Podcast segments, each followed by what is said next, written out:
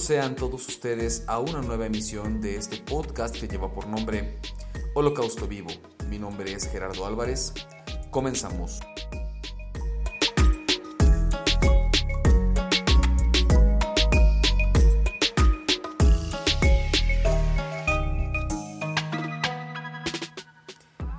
¿Qué tal? Ya estamos de regreso.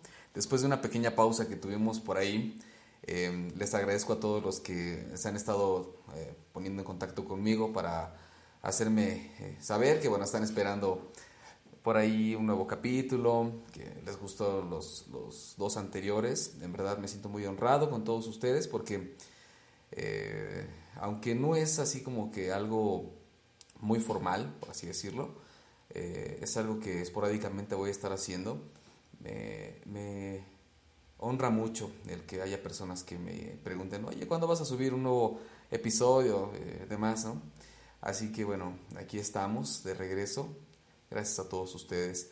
El día de hoy quiero hablar de un tema que ha estado rondando por mi cabeza ya de un tiempo atrás para acá. Y este episodio se llama mm, Busca Oro. ya que se refiere, refiere Busca Oro, pues en pocas palabras eh, se refiere a, la actitud con que nosotros podamos enfrentar diversas situaciones que se puedan presentar en nuestra vida, como que, bueno, tal vez alguna traición, tal vez que nos demos cuenta de situaciones que pasan en, otras, en las vidas de otras personas, eh, tal vez algo que nos hicieron, alguna injusticia que cometieron en contra nuestra. Eh, cómo es que reaccionamos. Y quiero tomar un, texto bíblico de trasfondo. El día de hoy no lo vamos a leer porque va, a durar muy poco tiempo este episodio. Pero tú lo puedes leer en tu casa. Y no es que menospreciamos la escritura, ni, mucho menos, pero es como para abreviar un poco. Eh, Lucas capítulo 6 del 27 al 42, tú lo puedes leer en tu casa. Habla eh, del trato que debemos tener hacia los enemigos hacia quienes nos hayan hecho algún daño. Incluso la escritura registra que Jesús dice, ¿no? Eh, eh, en una parte de ahí, dice, eh, el día que cuando te, te pegan en una mejilla, pon la otra, ¿no? Si alguien te quiere quitar la camisa, no impidas que se lleve también la capa. Y eso habla de una situación que es a lo mejor muy difícil para muchos de nosotros, al menos eh, lo ha sido para mí, eh, lo confieso. Eh, en cuanto a mi carácter, Dios ha estado trabajando en él. Sin embargo, pues todos de, alguna manera fallamos.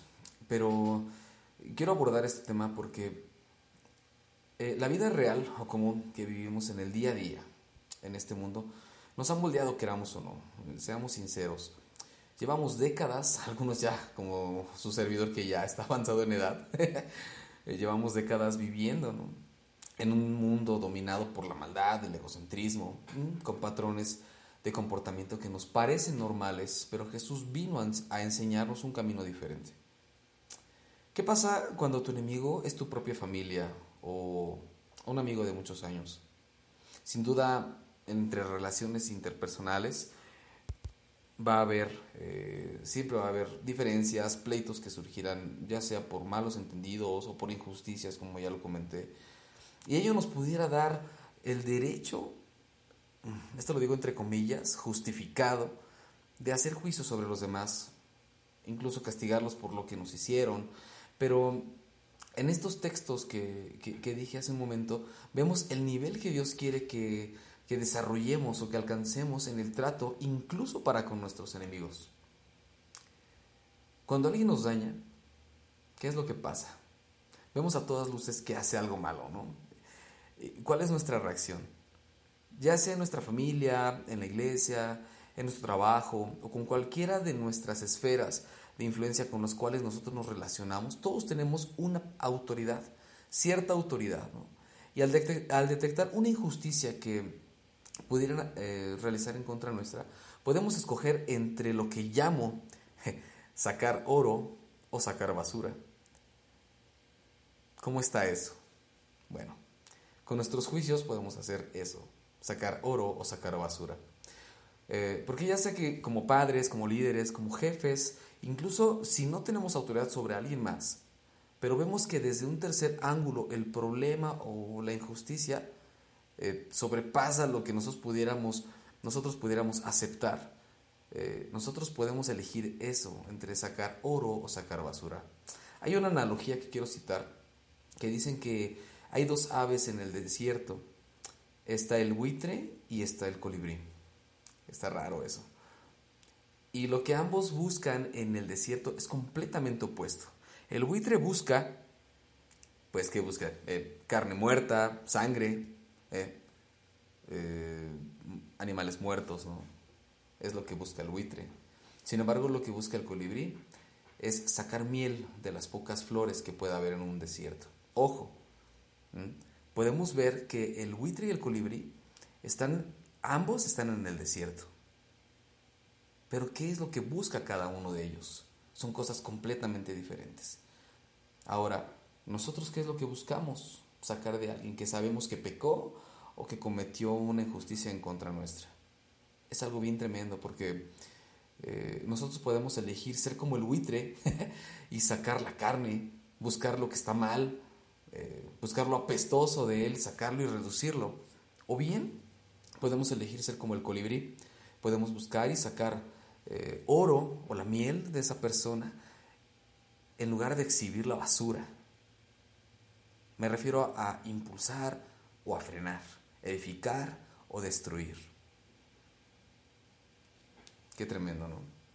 Jesús dijo en Lucas 6:45, esto sí lo voy a leer, el que es bueno, de la bondad que atesora en el corazón, produce el bien, pero el que es malo, de su mal, de su maldad, produce el mal, porque de lo que abunda en el corazón, habla la boca. Este texto muchas veces nos lo han explicado, de que, bueno, si, tú tienes adulterio, si tú tienes eh, borracheras en el corazón, tu boca va a hablar eso. Y yo creo que es algo mucho más profundo, porque como ya dije, este trasfondo de estos textos en Lucas 6 viene de muchos ataques en, capítulos anteriores por parte de los, de los eh, fariseos en en contra de Jesús. Y a cada rato lo estaban buscando, lo estaban tentando, estaban intentando meterlo en problemas, eh, apresarlo o hacerle algo con intenciones mal, perdón por la redundancia, por malas intenciones, mal intencionadas. Y yo creo que estos textos no solamente significan eso, de que lo que hay en tu corazón lo va a hablar tu boca, refiriéndose al pecado que hay en ti. Claro que sí, pero creo que va un poco más profundo que eso. No importa que te hayan hecho, no importa o lo que sepas que alguien hizo, lo que hay en tu corazón se reflejará al reaccionar ante lo que hicieron los demás. Yo creo que va más por ahí, porque dependiendo de lo que tú hayas escuchado que alguien cometió o que em, alguien dijo algo de ti, ¿cómo vas a reaccionar?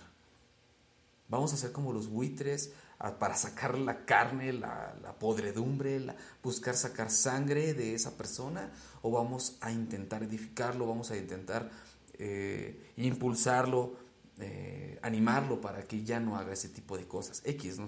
es por, tomar un, un, ejemplo. Quiero, quiero tomar una frase que dijo un, pastor al cual pues también admiro mucho, he estado leyendo sobre él, eh, pastor Robert Barriger, dijo, al emitir un juicio, puedo llegar a pecar al dar demasiado juicio o demasiada gracia. Y él dijo esto, prefiero pecar de gracia y no de juicio.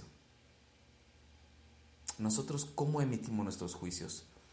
¿Exaltamos y engrandecemos el error de una persona para hacerlo pagar, para que humillarlo, X, ¿no?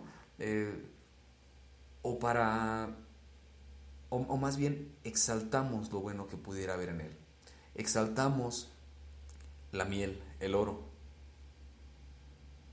Podemos exaltar la carne o la miel, el oro o la basura. Y muchos de los que están escuchándome, la mayoría profesan una fe cristiana. Y podría yo preguntarles, eh, oye, ¿eres hijo de Dios? Eh, y ellos me dirán, pues claro, o sea, yo, yo acepté a Cristo en mi corazón, me congregaron en una iglesia y demás, Pero aquí en estos textos eh, voy a sacar dos versículos de los, de los que dije al principio que leyeran en su casa, porque si yo les pregunto, ¿eres hijo de Dios? Me van a decir que sí. Sin embargo, la escritura nos dice, en realidad, ¿quiénes son hijos de Dios? Lucas 6, versículo 35 y 36 dice, ustedes por el contrario amen a sus enemigos, háganles bien y denles prestado sin esperar nada a cambio. Así tendrán una gran recompensa, y dice aquí, y serán hijos del Altísimo, porque Él es bondadoso con los ingratos y malvados.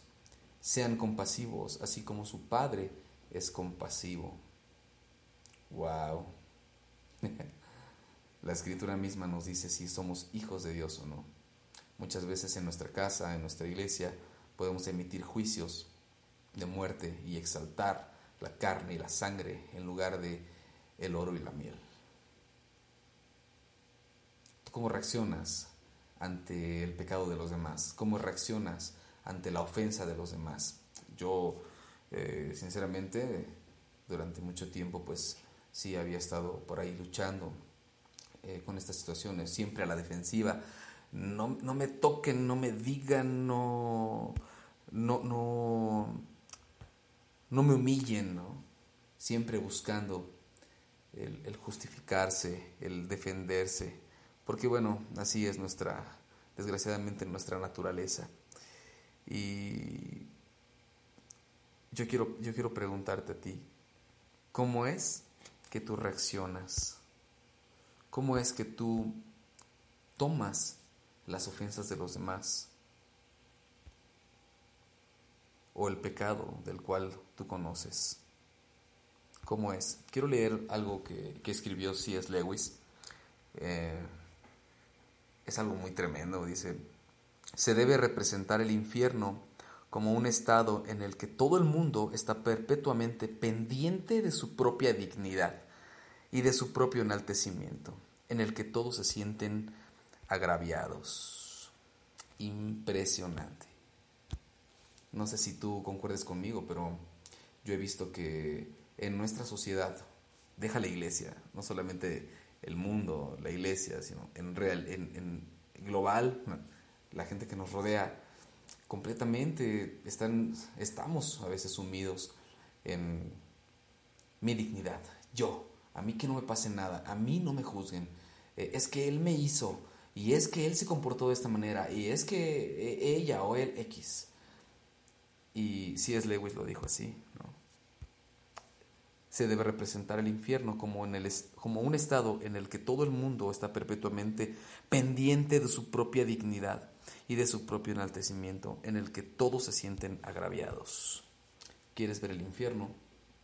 Solo voltea a veces eh, a ver a la calle, a los vecinos, en la propia iglesia. Parece que somos una cultura que vive ofendida, completamente sumida en nuestra propia dignidad. Y bueno, ahí está eh, una pequeña reflexión. El Señor me la, me la dio en la semana y, quería compartirla con ustedes. Ojalá que de esto pudiéramos sacar también oro, ¿no? tomar lo bueno y, y empezar a cambiar nuestras relaciones con los demás. En verdad que me siento súper genial el, en el día de hoy. El, compartir esto con ustedes, pues me, da mucho, mucha emoción, mucho gozo, aunque no se note mi no tono de voz el día de hoy. Normalmente me la paso riendo mucho, hago muchas bromas, pero esto tocó mucho, mucho mi corazón. Entonces, eh, pues ahí está, ahí está, ojalá que, que pudieran tomar lo bueno, lo malo también desecharlo, ¿por qué no? Y se siguen recibiendo sugerencias quejas también. Eh, mi nombre es Gerardo Álvarez, gracias por escucharme. Son increíbles todos ustedes. Que Dios los bendiga.